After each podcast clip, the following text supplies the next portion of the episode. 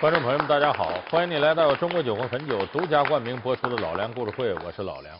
我们这个系列呢，要跟大家说一个中国历史上不世出的传奇女人，那就是执掌了清朝朝政长达五十多年的慈禧太后。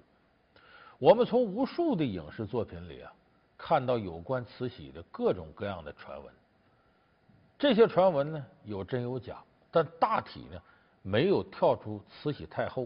这个人本身的性格以及他的行事方式，其实我们从清宫的历史当中可以清晰地画出一条慈禧太后怎么样由一个底层的嫔妃一步一步走到权力的顶端，这是一条很清晰的轨迹。那么我们今天说慈禧太后第一集，我们就要说到她是怎么样一步一步走到权力顶峰的。宫里无依无靠的普通女子怎样得到咸丰的宠幸？生下咸丰帝的唯一儿子，慈禧能否巩固自己的地位？面对精明女人慈安，慈禧如何化敌为友，登上权力顶峰？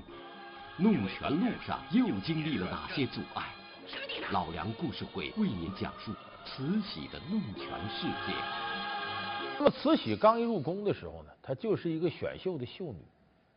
我们知道，这个清廷后宫啊，它的等级很严格，它总共有这么几个等级。第一等皇后，往下是皇贵妃，然后是贵妃，然后是妃，然后是嫔，贵人、常在、答应若干个等级。咱们《甄嬛传》里头有很多什么清嫔呢、婉嫔呢，呃，女字搁个宾字这个这嫔，呃，这到嫔这个位置呢，那就到了一个规格了，就是皇帝呢可能跟你见面就比较容易了。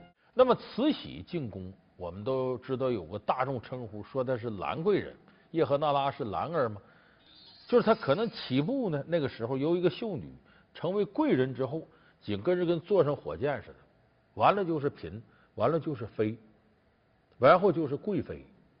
由于当时的后宫呢没有皇贵妃这个位置，所以慈禧升到那儿，事实上跟坐火箭似的，就成了后宫的第二人，第一人就是慈安太后，那是皇后。皇后往下没有皇贵妃，慈禧成为贵妃就已经是后宫的二号人物了。那么有人说说，就像《甄嬛传》里边那华妃似的，人家哥哥是大将军年羹尧，而有势力。慈禧有没有势力呢？没有，就是她在后宫竞争过程当中，没有任何办法能借助娘家的实力。他爸爸干嘛的呢？他爸爸当时叫吏部笔贴侍，搁现在话说就是。呃，组织部一般小秘书，所以呢，他家里头呢帮不了慈禧任何忙。那么，慈禧在后宫争宠过程当中，越过重重困难，得到咸丰皇帝的宠幸，他靠什么呢？他有几个法宝。首先一个呀，咱说这个女人在后宫里头，如果你的容貌不行，这有时候跟皇上接近是太困难。说慈禧长得漂亮吗？咱有人看过慈禧照片，漂亮啥？干干巴巴，那是慈禧七十多岁。慈禧年轻时候，不敢说倾城倾国，肯定很美貌。而且女人这个美貌有个特点，她不是说你光漂亮就行了，还有风情二字。这个风情你听起来好像有点贬义，不是？它往往是女人味、女性魅力的体现。你咱看这个香港影星，都知道李嘉欣漂亮，那五官精致到顶点了。可很多人管她叫木美人，发木就没有做到神采飞扬。张曼玉小狐狸眼，但你觉得风情万种。所以说这个呢，她还有个人的修养。关键是不是说你越风情越好？那后宫里头又不是青楼，你风情有什么用吗？所以关键是怎么在咸丰皇帝面前展示自己的魅力。那么根据我们后来看到咸丰对慈禧的宠幸，那绝非性质。慈禧是有很多的手段保证自己呀。仪态呀，这风采啊，各个方面能够比其他的女人显得气质好，还有女人味。所以咸丰皇帝宠幸了她之后，就基本上很长时间那都是天天晚上侍寝都是慈禧，很少翻其他人牌子。当然这些手段呢，我说都是外围，核心问题呢，大清后宫有句话就母以子贵呀。这咸丰皇帝吧，比不了他爸爸，他爸爸道光皇帝九个儿子。这咸丰可能是风流成性啊，能力不行啊，不生孩子。这皇上没孩子是头等大事儿，所以谁能给咸丰皇帝怀上龙种，生下第一个太子，这不得了的事儿。那么这个时候，慈禧又抢了先，所以慈禧在后宫，她不光是有心机的问题，她各种局面判断的很准，而且也积极加强个人修养。其中到后来，你说光是有了孩子，光是得宠还不行。慈禧在政治上一点点开始有了野心，怎么有野心呢？这和她的经历有关。你别看慈禧她爸爸才是个八品的小文官，但是当时的文官的要求呢，汉语和满语都得明白，就既得会满洲话，还得会汉话。所以慈禧打小呢，和其他满族女子完全不同。他不光懂满洲话，还懂汉语。这个一般女孩子没有这优势。说白了，慈禧打小就是优秀的双语人才。所以进了宫之后呢，咸丰皇帝我们知道也风流成性，也不是一个勤于朝政的好皇帝。而有的时候批奏折，咱们不看这个雍正皇帝为什么说是很有作为呢？《甄嬛传》那是胡说八道里头说雍正一会儿后宫跟这个跟那个。那雍正皇帝要有那时间的话，那早就好了。雍正在位的时候，平均每天批奏折，早晨六七点钟开始批，有时候后半夜才睡。那奏折堆积如山，因为一天这国事太多了，所以咸丰吃不了这辛苦。批奏折呢，有特殊情况下得跟军机处大臣呢、内阁大臣议一。一般情况下呢，就是人家吏部、户部啊报上来的奏折呀，基本人家大臣都处理好了。说吏部尚书认为该怎么样，户部认为怎么样，皇上要干嘛呢？就像现在领导批阅文件，画个圈一阅，意思你照办吧。清朝那时候怎么办呢？是写一个叫依议，就是依照你们议好的，皇上得写依议这俩字。到后来咸丰连这俩字都懒得写了，为啥？写起来容易啊，一个一个你得看呢。说你既然这个慈禧她明白这个，汉语满文都通，字写的也不错，行了。你给我念，慈禧拿着奏折念。户部说河南遭灾荒，应该拨多少银子？吏部说某某大臣该裁撤了，现在这个直隶谁谁谁的。完了，咸丰说行，照办。慈禧写着一一，说再下一个，等一等，停停。哎，这就呃待审，等着来。所以这个过程呢，慈禧增强了政治敏感性，他开始了解国家大事了。而且到后来，由于他识文断字，甚至能代替咸丰来审这些折子，能提出意见。咸丰说：“你真乃女中诸葛呀！”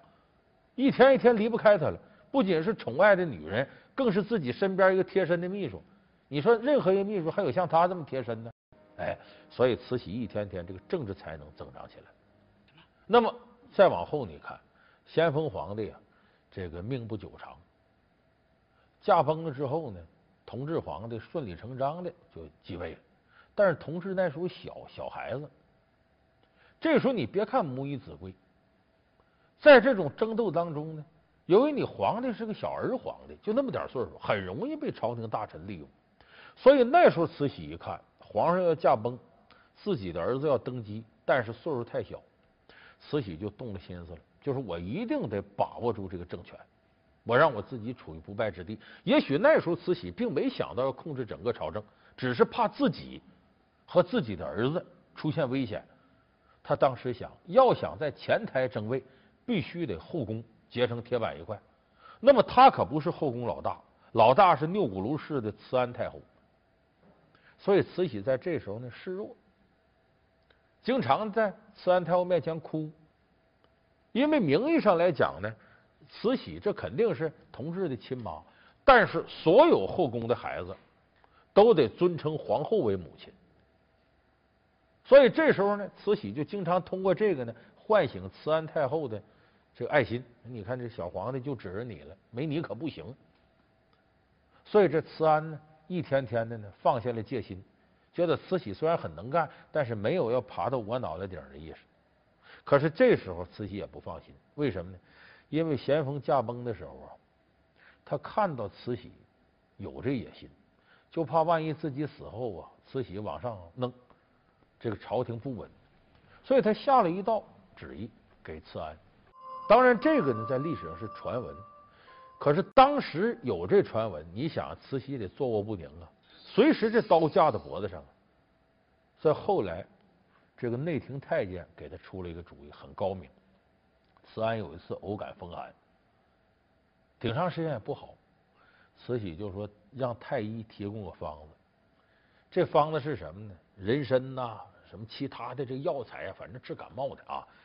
然后再加上啥呀？慈禧把自己胳膊上这，说我剜掉块肉，当药引子和到一块煮熟了，叫人参碧肉汤。胳膊上的肉吗？给你吃就好了。有没有这事儿呢？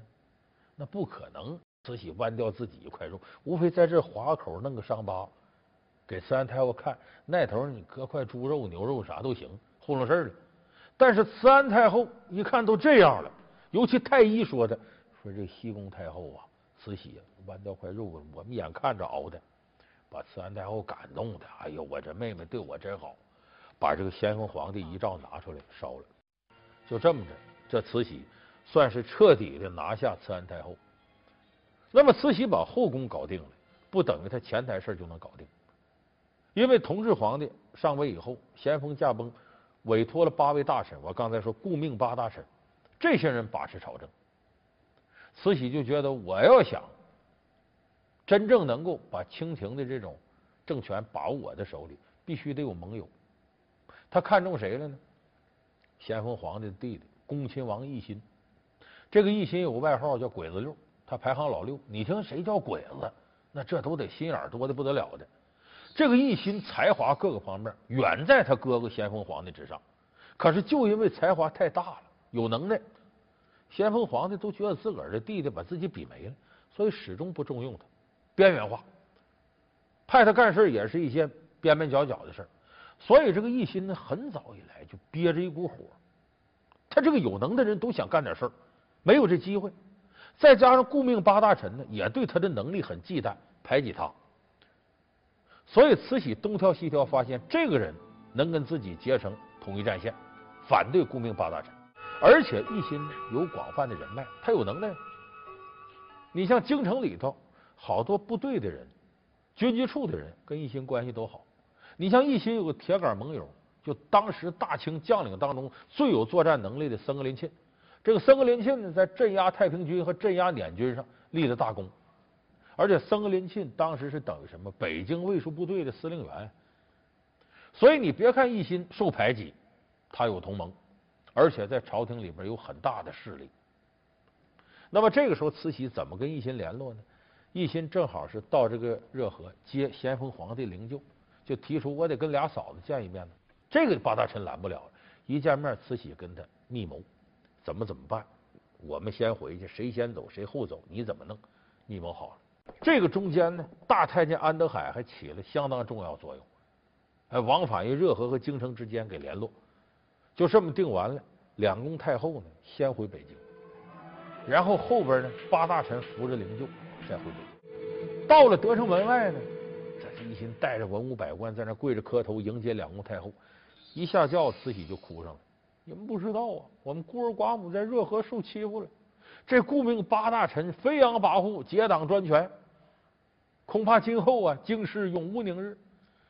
这些跪着磕头大臣明白啊，恐怕这事儿都弄好了。再一个，这些大臣也不希望顾命八大臣权力大，巴不得他们倒台子。所以京城这时候结成铁板一块。这时候慈禧代表两宫太后，就等于代替慈安下令了。下懿旨，把载垣和端华就地拿下。正这时候，肃顺呢扶着灵柩往回走呢，还没等走到京城呢，半道也把他拿下。然后迅雷不及掩耳之势把八大臣处死，就直接把权力夺到手里头。这时候等于慈禧借助奕心的力量，完成了这次政变。这由于是辛酉年的事历史上称为辛酉政变。然后接下来大伙都知道了，垂帘听政。